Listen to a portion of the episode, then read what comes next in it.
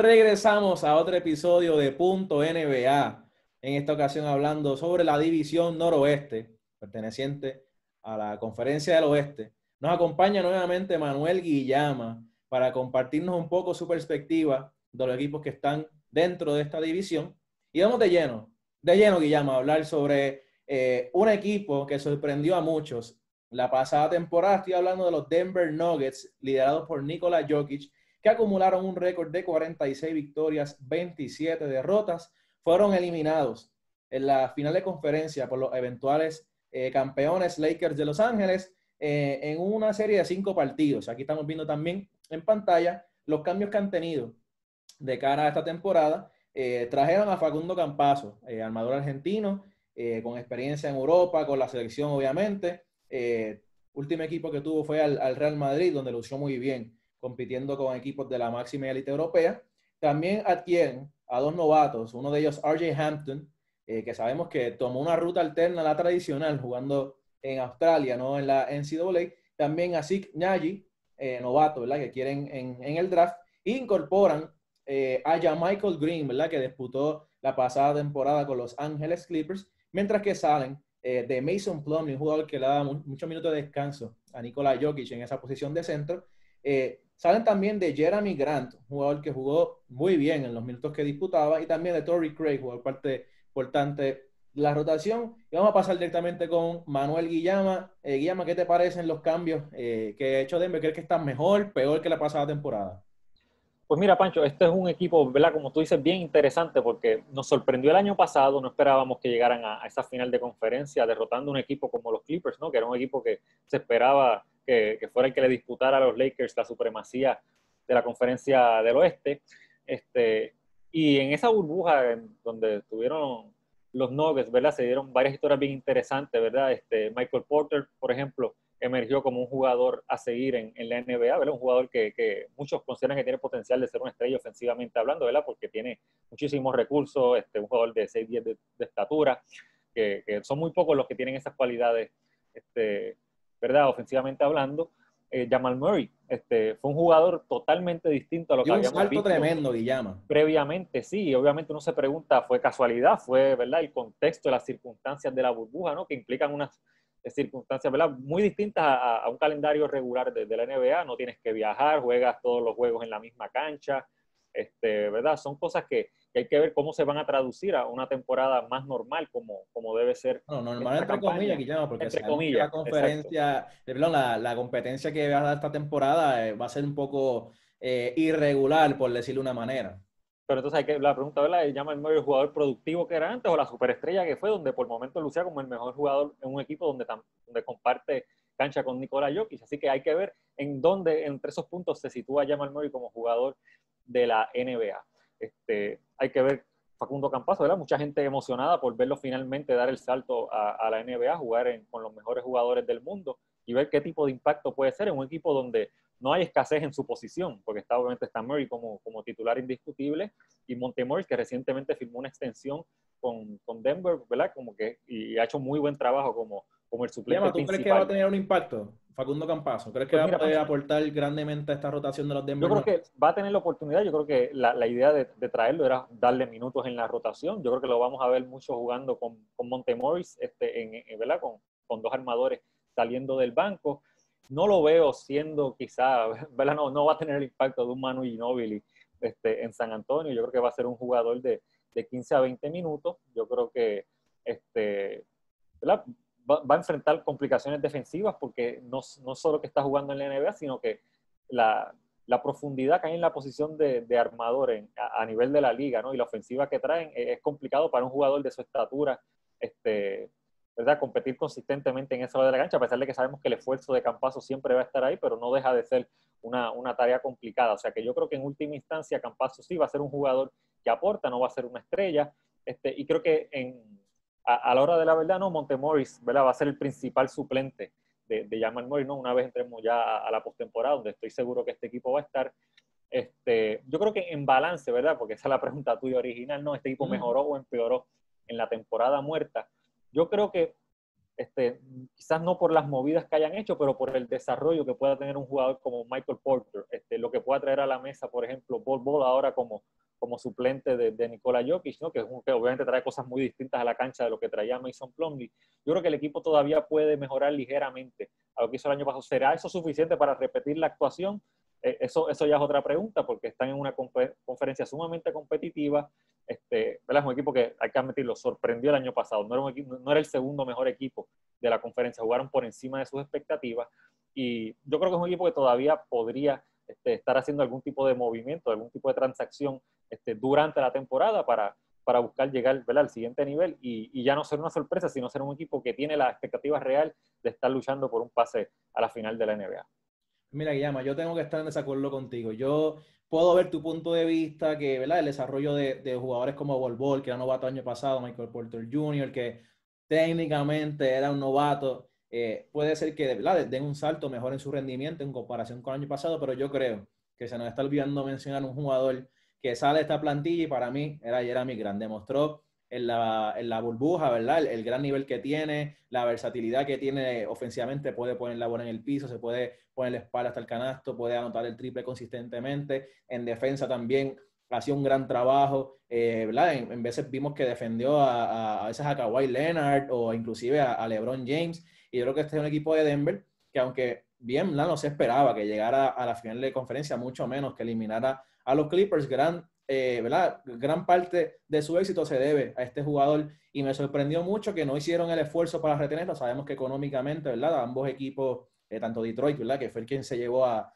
a, este jugador como Denver, tenían una disparidad económica. Sabemos que Denver pues, tiene que hacer un presupuesto grande a las dos estrellas que tiene, pero no me gustó que dejaran ir a un jugador que para mí fue pieza fundamental y creo que eso va a ser la diferencia entre la temporada que, tu, que, la que tuvieron este pasado año y la que van a tener la próxima temporada. Y yo veo un equipo de esta misma división que les va a dar la batalla y creo que los van a superar, pero de eso hablaremos más adelante. ¿Algún comentario sino que tengas de, sí, no, este, de los Nuggets? Que yo estoy de acuerdo ¿no? que la baja de, de Jeremy Grant es grande. Este, aún así pienso que ese tipo de jugador, ¿no? Triandí, un jugador que anota el triple y defiende en el otro lado de la cancha, son jugadores que tú puedes adquirir en el mercado de cambios, ¿verdad? Cuando este, si, si surge la oportunidad, ¿verdad? Así que yo creo que, es una baja que posiblemente ahora mismo no tienen un sustituto directo para él, pero creo que lo pueden adquirir eventualmente, ¿no? Y, traer un complemento que, llene esa, esa, esa, posición o ese rol dentro del equipo. Era un jugador que salía del banco, aunque en la postemporada lo vimos iniciando, ¿verdad? Y como tú dices, un jugador bien versátil que defiende de la 3 a la 5 incluso. Y, y, y son jugadores importantes en todos los equipos. Hay que ver cómo se desarrolla Michael Porter Jr. defensivamente, ¿no? que esa era la crítica que se le hace y por eso no veía más minutos, pero sí, ¿verdad? Si con, con la experiencia que adquirió el año pasado logra dar un paso adelante y convertirse en un jugador que no, no es ¿verdad? un liability defensivamente hablando, pues yo creo que ahí se llena un poco lo que, lo que deja eh, Jeremy Grant. Muy bien, Guillermo. Entonces, pasando a un equipo que luce prometedor a un equipo que no luce prometedor, estoy hablando de los Minnesota Timberwolves equipo que en la pasada campaña tuvo un registro de 19 victorias, 45 derrotas, no lograron entrar a los playoffs. Y aquí también estamos viendo, amigos, los cambios que tuvieron eh, de cara a esta próxima temporada. Eh, tuvieron la primera selección del draft. Adquirieron ahí a Anthony Edwards, escolta que jugó eh, la, la, pasada temporada en CAA con la Universidad de Georgia. mucho potencial en este jugador que puede ser un combo guard, que puede fácilmente anotar, tiene puntos en las manos ver cómo se adapta este sistema. Adquieren nuevamente al hijo pródigo, Ricky Rubio, que regresa a esta franquicia de Minnesota luego de, de, andar en la NBA con varios equipos como lo fue eh, Utah y también lo que fue Phoenix. Adquieren a Ronday Hollis Jefferson, un jugador eh, bien fogoso, hace el trabajo sucio, estuvo la pasada temporada con los Toronto Raptors. Y también adquieren a Ed Davis, mientras que salen eh, de James Johnson y Kellan Martin Guillama, ¿tú le tienes fe alguna a este equipo de Minnesota? No, no, ninguna realmente. O sea, yo creo que este es un equipo, ¿no? De, que va a terminar entre los, en ese, del 11 al 15 en la conferencia. Yo creo que es un equipo que no, realmente no, no le veo posibilidades de llegar a la postemporada. Es un equipo que a pesar del talento de Carl Anthony ¿verdad? Que ha cumplido con lo que eran las expectativas de, ¿verdad? De un primer este, una primera selección en el draft de la NBA, este, realmente no han podido ponerle un equipo alrededor que, que ayude a llegar al siguiente nivel, ¿verdad? En, en, aquel momento lo hicieron con, con Jimmy Boulder, por ejemplo, pero no, no se concretó. Andrew Wiggins, ¿verdad? Sabemos que fue, este, nunca, nunca cumplió con las expectativas que, que, se tenían sobre él, este, ya, ya no está en la franquicia, obviamente. Y ahora tienen este, este trío de Rubio, Rosso y, y Carl Anthony Towns. Yo realmente no veo cómo Rubio y, y D'Angelo Russell se, se, combinan bien en cancha, ¿verdad? Creo que van a hacer el intento de que jueguen juntos. D'Angelo Russell jugando más sin la bola, a pesar de que es un jugador que yo entiendo que su mejor temporada la tuvo con, con los Nets hace un par de años atrás. Y era cuando tenía... incluso, Guillermo. Sí, tenía control de la ofensiva. Ahora no lo va a tener, por lo menos mientras Rubio se mantenga en el equipo. Yo no, no, no veo la dirección en la que este equipo se, se está dirigiendo, Pancho. Yo sí la veo, yo sí la veo. Al fondo. A mí, no sé si al fondo, pero a mí este equipo se me parece mucho a, a los Chicago Bulls, eh, ¿verdad? Que están en la conferencia del este, dos equipos que nunca llegan a la postemporada, que se habla mucho de potencial, potencial, o sea, eh, Carl Anthony Towns ya lleva, creo, creo que como 5 o 4 años en la liga, sí, todavía no, no, se ha visto que pueda dar ese paso a la, a la postemporada y ser un equipo que, que, que, pueda llegar lejos. Eh, D'Angelo Russell, eh, ¿verdad? No lo, puse, no lo pusimos en la gráfica porque no, no fue un cambio de temporada muerta, fue la temporada pasada que se dio ese, ese intercambio, pero no, no lo veo muy bien en el sistema, o sea, no, no sé cómo lo puede hacer. Entonces traen a Ricky Rubio, al hijo pródigo, eh, a, que sabemos que es un jugador que le gusta dominar el balón, llevar el tiempo de juego, o sea, como dice, D'Angelo Russell venía a hacer eso en Brooklyn, o sea que, que lo veo, lo veo como, como muy chocante y no, y no creo que tengan eh, ni, ni, el, ni el talento, ni los jugadores, ni mucho menos un sistema para poder lograrlo. Creo que si tienen alguna posibilidad sería batallar esa séptima, octava posición, pero en una conferencia tan competitiva como el oeste es sucio, difícil. Y es un equipo que tiene muchos jugadores que serían útiles en equipos buenos. Tienen jugadores como Juancho Hernán Gómez, Jocho Koji, este, el mismo Hollis Jefferson, que lo mencionaste, que son jugadores que, que, en un equipo completo podrían hacer un trabajo muy bueno saliendo este, del banco, ¿verdad? Con un rol más específico, pero que en este equipo, ante la falta de talento, tienen que asumir roles mucho más protagónicos para los que realmente no tienen la calidad. Este, así que yo creo que este es un equipo donde muchos equipos contendores van a estar mirando, ¿no? A ver qué piezas pueden traer en cambio. Has mencionado ahorita el equipo de Denver, ¿verdad? Ese es el tipo de jugador que, que, este, que, que, que, Minnesota les podría aportar a otros equipos, ¿verdad? Y obviamente, pues, llenar, este, la, la llenar su, su, su, su gaveta de, de picks en, en, draft futuro. Este, Ed Davis es un, ¿verdad? Siempre ha sido un buen rebotero. Jared Colbert es un jugador joven, ¿verdad? Que, que, se supone que se convierte en un buen anotador. El año pasado tuvo sus altas y bajas, terminó bastante bien la temporada. Hay que ver cuánta oportunidad tiene ahora, ¿verdad? Que, que llegó Rosso, este, ¿verdad? que llegó al final de la pasada campaña, que llegó Ricky Rubio, pero es un equipo que tiene, no tiene un núcleo sobre el que sepa que puede construir más allá de, de Carl Anthony Towns. Este, y, y vamos a ver que yo, yo, no lo veo como, como un factor en, este, en términos de, de, llegar a la postemporada en esta conferencia, que sabemos que siempre está muy cargada. Definitivamente, Llama, hay que ver como tú mencionas, eh, ver si eh, algún jugador puede tener ese impacto en algún otro equipo. Así que interesante ver cómo se desarrolla la temporada. Sabemos que muchos equipos, como tú indicas, van a estar buscando añadir esa pieza que los lleve a dar ese salto. Así que interesante ver qué pasará con esos jugadores eh, de los Timberwolves. Entonces se va a pasar al próximo equipo. Estoy hablando del OKC Thunder, también conocido como la piscina de picks de la NBA, ya que tienen más de 394 picks en su, en su poder. Eh, vemos que en la pasada temporada para mí fue el equipo sorpresa de la Conferencia del Oeste con un margen de victorias de, 48, de 44 y 28 derrotas, fueron eliminados en primera ronda en una serie sumamente pareja con los Rockets de Houston, se fueron al máximo. Siete partidos. Y aquí vemos la gran cantidad de cambios que hicieron en su plantilla. Adquirieron al dominicano Al Horford, trajeron a George Hill, al viajero, al viajero Trevor Ariza, que en esta temporada muerta pasó por cuatro equipos sin disputar un solo minuto. También trajeron a TJ Leaf y a Frank Jackson. Salen eh, de lo que fue un jugador que les dio muy buenos años. Steven Adams. Salieron de Chris Paul, de Dalino Gallinari y también de Nerles Noel. Eh, Guillama, eh, no sé, ¿a cuántos años tú le das a este equipo para que sean importantes en, en la liga? Sí, son, son, va a ser una, una transición, una reconstrucción bastante larga, por lo menos 3, 4 años un equipo, ¿verdad? Que como tú dices, sorprendió el año pasado y uno esperaba que quizás podían tomar esa ruta de vamos a ver qué podemos añadirle a este equipo para ser un equipo que en lugar de sorprender sea uno de los contendores reales en la conferencia del Este. No fue así, salieron de Chris Paul, salieron de Danilo Galinari, este Steven Rompieron el equipo, Guillermo, tres quintas, tres quintas partes de, de, su cuadro titular, ¿verdad? Y dejan este, un, equipo este, totalmente distinto, fuera de la figura de Chai Gilgius Alexander, que fue la figura grande que trajeron en ese cambio de Paul George.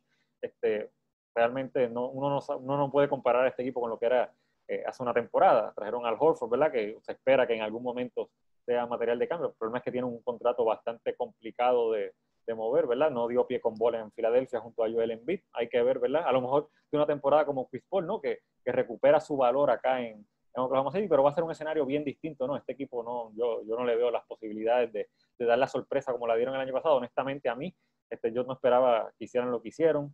Este, yo creo que nadie, yo creo que seguro que nadie se esperaba que dieran ese paso. Billy Donovan hizo un trabajo extraordinario y tampoco está aquí, ahora está en Chicago, ¿verdad? Trajeron de dirigente a Mark Daynaud, que era el que dirigía a la filial de este equipo en la Liga de Desarrollo.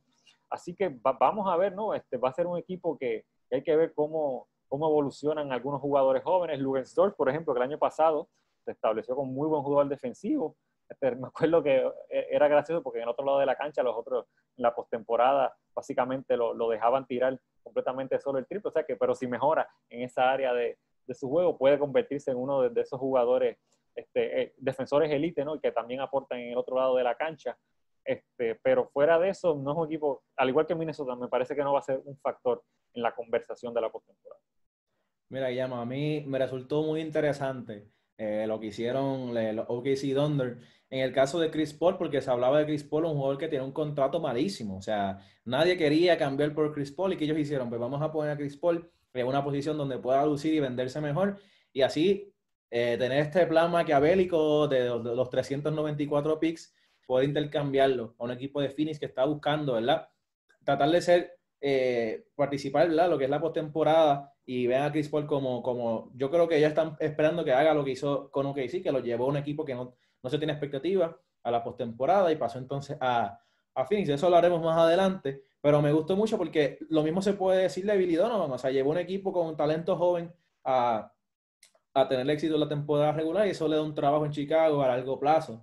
O sea que viene siendo la vitrina que hablábamos de los Timberwolves, vino siendo que sí, la pasada temporada, una vitrina de talento que entonces le, le abrió las puertas eh, para, para, comenzar este proceso de, de, de, reestructuración. Yo creo que ellos sabían que con un Chris Paul ya en sus últimos años difícilmente iban a poder construir en base a él y dijeron, pues vamos a apostarlo todo al talento futuro y eso es lo que están haciendo. Como esta era la oportunidad para cambiarlo porque Chris Paul Vera reconstruyó su valor en, en, Oklahoma, en Oklahoma City y lo cambió a un equipo, como tú dices, como Phoenix, que está desesperado por llegar a la postemporada, ni siquiera llegar lejos ¿verdad? en los playoffs, sino llegar a la postemporada y y quién sabe lo que va a hacer Chris Paul este año. Quizás este año es el año del declive de Chris Paul y entonces ya el año que viene hubiera sido muy complicado exactamente, exactamente. mover ese contrato.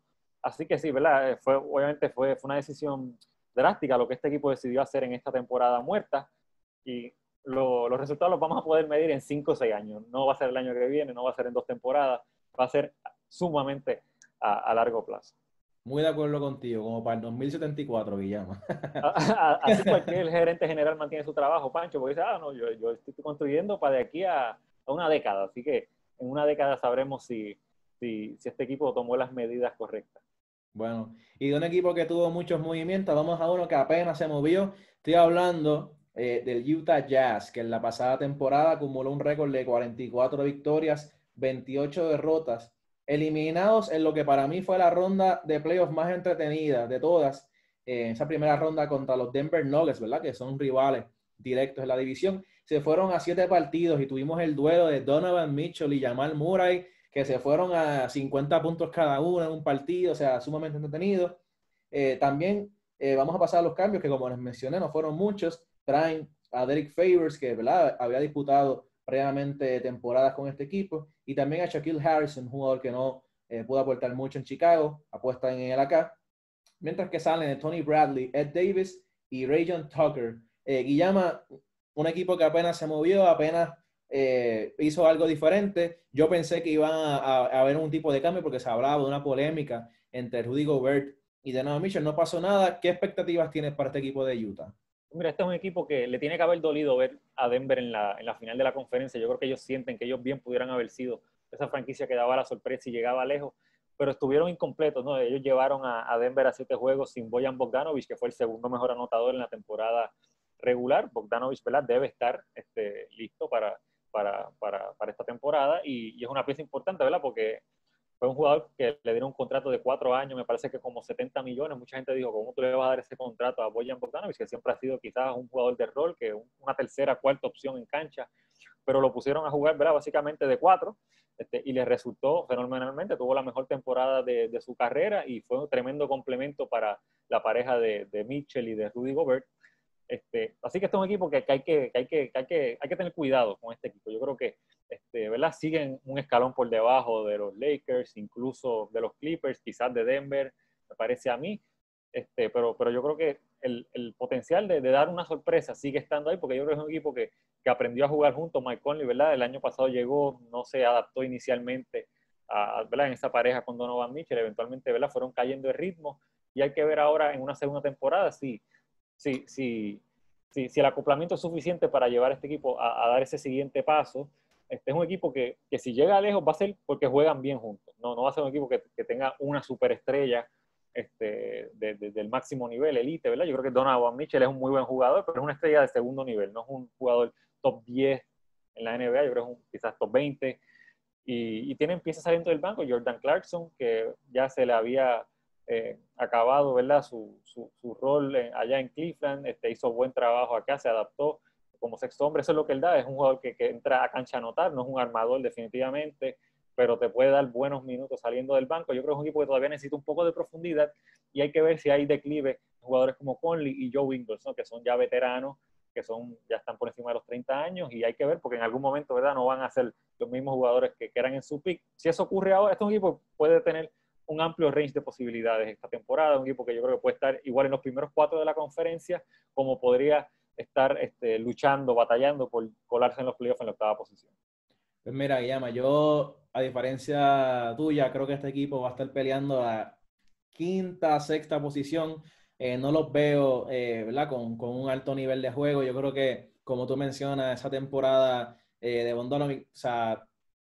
No la va a repetir. Creo que, creo que, creo que está sobrevalorado. No creo que, que podamos eh, contar con un jugador que realmente nunca ha sido consistente en su carrera. Creo que ¿verdad? tuvo, vamos a llamarlo, un buen año. Creo que Donovan Mitchell, a diferencia de lo que tú opinas, yo creo que Utah sí cree que es un talento de, de primer nivel por la mega extensión que le dieron. Sí, pero yo, yo no, no, no lo veo porque incluso no es que él ha, él ha tenido este, demasiado progreso desde su temporada novato, fue muy bueno su temporada novato y ha mejorado incrementalmente, pero ¿verdad? saltos pequeños. Yo creo que ya, ya estamos viendo lo que va a hacer él por el resto de su carrera. ¿verdad? No es un jugador, es un jugador pequeño para su posición, este, no, no es un super tirador, o sea, no, no, no, hay un área de juego en la que él sea este, elite realmente. Es muy bueno en muchas áreas, pero yo, yo no le veo en este momento y a estas alturas de su carrera no el potencial para ser la figura de un equipo contendor. Yo creo que como una segunda opción en un, en un equipo, ¿verdad? estaríamos hablando ya de un equipo elite, pero yo no creo que Donovan Mitchell es la, un jugador que lleva a, un equipo a, una final de la NBA siendo claramente la mejor figura de su equipo. Pues mira, Yama, yo, yo pienso que quizás tiene potencial. Yo le voy a dar dos años más de, de beneficio, del beneficio de la duda, porque creo un jugador que puede defender bien, creo que es un jugador que puede anotar el triple consistentemente, puede poner la bola en el piso también, y creo que acompañado de una buena figura puede ser el jugador principal y quizás rodeado de una segunda, tercera figura, puede hacerlo. No creo que sea Rudy Gobert, que a pesar de que defensivamente es muy bueno, ofensivamente lo que hace es eh, anotar en la pintura, eh, así que no, no, lo veo quizás ese paro, así que para mí hubiese sido interesante ver un tipo de cambio ahí, pero como, como te decía anteriormente, con los equipos que vienen subiendo, como son los Warriors, que la pasada temporada estuvieron, el mismo Dallas, pues creo que este equipo no está a esa altura, así que creo que está, puede estar bajando a una quinta, sexta posición, cuidado si una séptima, octava, pero con el plantel que tienen creo que pueden estar eh, optando por una quinta, sexta posición. ¿Algún comentario adicional para pasar con el próximo equipo? Este es un equipo que en los pasados años siempre ha por lo menos cumplido con las expectativas. No han tenido un año decepcionante, es un equipo que está bien dirigido y, y eso ¿verdad? les ha permitido este, tener, ser más consistentes que equipos posiblemente con más talento que ellos. Así que yo, yo, yo espero algo similar esta temporada, este, a, a, no ser ¿verdad? que, que Conley o Ingles o Bogdanovich ¿verdad? tengan un declive drástico de un año para otro. Bien ya me vamos a pasar que aquí me voy a, a, a tirar una, como una predicción arriesgada, una predicción arriesgada, porque vamos a pasar con el equipo que yo considero que va a ser el ganador esta temporada de esta división Estoy hablando de los Portland Trail Blazers, liderados por Damian Lillard. La pasada temporada tuvieron un récord negativo de 35 victorias, 39 derrotas, pero eso le valió para entrar a la postemporada, ¿verdad? De la burbuja. Vimos que tuvieron que, vencer a Memphis para poder clasificar. Fueron eliminados en primera ronda, les tocó un pareo difícil con los Ángeles Lakers. Eh, fueron derrotados en cinco partidos. Daniel Lillard, ¿verdad? Sabemos que tuvo esa lesión que no pudo terminar la serie. Definitivamente fue un factor para que se acabara tan rápido. Vimos que hicieron unos cambios, trajeron eh, unos jugadores interesantes, Guillama. Trajeron a Enes Cantor, a Harry Giles, Derrick Jones, el campeón de donkeos de la NBA, y a un jugador que provee muy buenos minutos en cancha. A mí en lo personal me gusta mucho Robert Covington, mientras que salieron de Hassan Whiteside, eh, Scout Lavizare, Mario Gesonja y eh, de Trevor Ariza, el viajero que estuvo la pasada campaña militar. Sí, ya mismo lo vemos con los capitanes de Arecibo, Pancho, a Trevor Ariza. No, me diga algo así, por favor, Guillama, vamos a respetar, vamos a respetar. Eh, Guillama, estos cambios. Que hicieron Portland para mí, claro indicio de que si vienen saludables esta temporada, pueden dar la batalla por esas primeras 3, 4 posiciones. ¿Qué te parece a ti? Pues mira, Pancho, no tengo las expectativas que tú tienes con, con Portland. Yo creo que este es un equipo que, que esa pareja de Lillard y McCollum, ¿verdad? Como, como dúo, yo creo que ya dieron sus mejores años. Yo creo que, ¿verdad? Son dos jugadores que que, le han sacado lo más que han podido, ¿verdad? al hecho de que no son este, necesariamente la pareja ideal, ¿verdad? En, el backcourt de, Portland, porque son jugadores que ambos necesitan el balón en las manos, son pequeños, ninguno es un defensor elite, a pesar de que el esfuerzo está ahí, pero su, tamaño le juega en contra. Yo no veo que hayan hecho tantísimo progreso. Me gusta Covington, pero fuera de eso, yo no creo que Cantor, ¿verdad? Estando ahí, Zach Collins, estando ahí, Joseph Nurkic, vaya a tener gran impacto en este equipo, donde sí jugó muy bien hace, hace un tiempo. Este, no los veo dando un salto, de hecho yo los veo en esas de la, de la posición 5 a la 7 entrando en temporada regular, o sea que sí los veo en postemporada. Creo que el hecho, por ejemplo, Carmelo Anthony, que dice que va a aceptar su rol saliendo del banco, eso habla de que el equipo sí mejoró al traer a un jugador como Covington. Derek Jones, jugador de rol, este, no, no veo de dónde sale ese salto que tuve, Pancho. Pues mira, Yama, yo lo tengo clarísimo. Yo, eh, hablando así de, de, de, fantasy, seguí muy de cerca eh, lo que fue eh, el centro que eh, eh, Nurkic, que disputó la, temporada, ¿verdad? cuando estuvo saludable, me gustó mucho. Ese pick and roll que podía implementar con Damian Lillard. A mí, en lo personal, me gusta mucho McCollum. Creo que es un jugador que, a pesar de que quizás no es eh, parador defensivo, te puede dejar caer 30 puntos en una noche y en una temporada regular. Creo que eso le puede dar mucho beneficio a, a los Portland Trailblazers. Y creo también que con un Carmelo Anthony y, un Robert Covington le pueden dar una arma ofensiva diferente eh, al equipo de, de, Portland que no contaba con Carmelo al principio de temporada, que sufrió varias lesiones a lo largo de la pasada y creo que este año con un equipo saludable y como tú mencionas, cada uno aceptando su rol, pueden dar ese paso, superar un equipo de Denver que como mencioné, creo que perdieron un jugador que les va a hacer falta y creo que con las incorporaciones que tuvieron estos Portland Trailblazers pueden dar ese salto eh, a competir entre los élites de la conferencia yo no los veo cerca de Denver en este momento. Este, hay que reconocer que las lesiones que tuvieron el año pasado, que no fue solo Nurkic, también Rodney Hood, que es un jugador importante, me parece que va a estar en el 5 titular de, de, Portland esta temporada.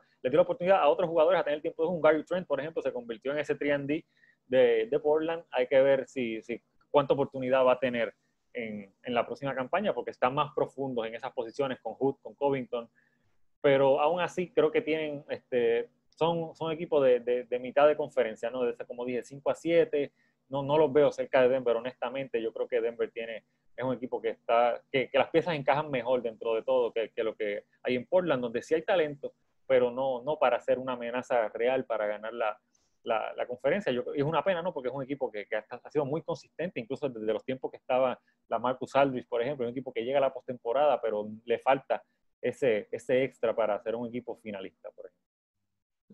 Amigos, lo tenemos, de verdad, tuvimos un poco de diferencia, eh, Guillermo y yo, entre Portland. Déjenos saber ustedes quién piensan que puede ganar esta división entre Denver o Portland, o si quieren, ¿verdad? Algún equipo que pueda dar la sorpresa. Esto va a ser todo por hoy en este episodio de Punto NBA. Recuerden seguirnos a través de estas redes sociales para que cuenten siempre con el mejor análisis y punto.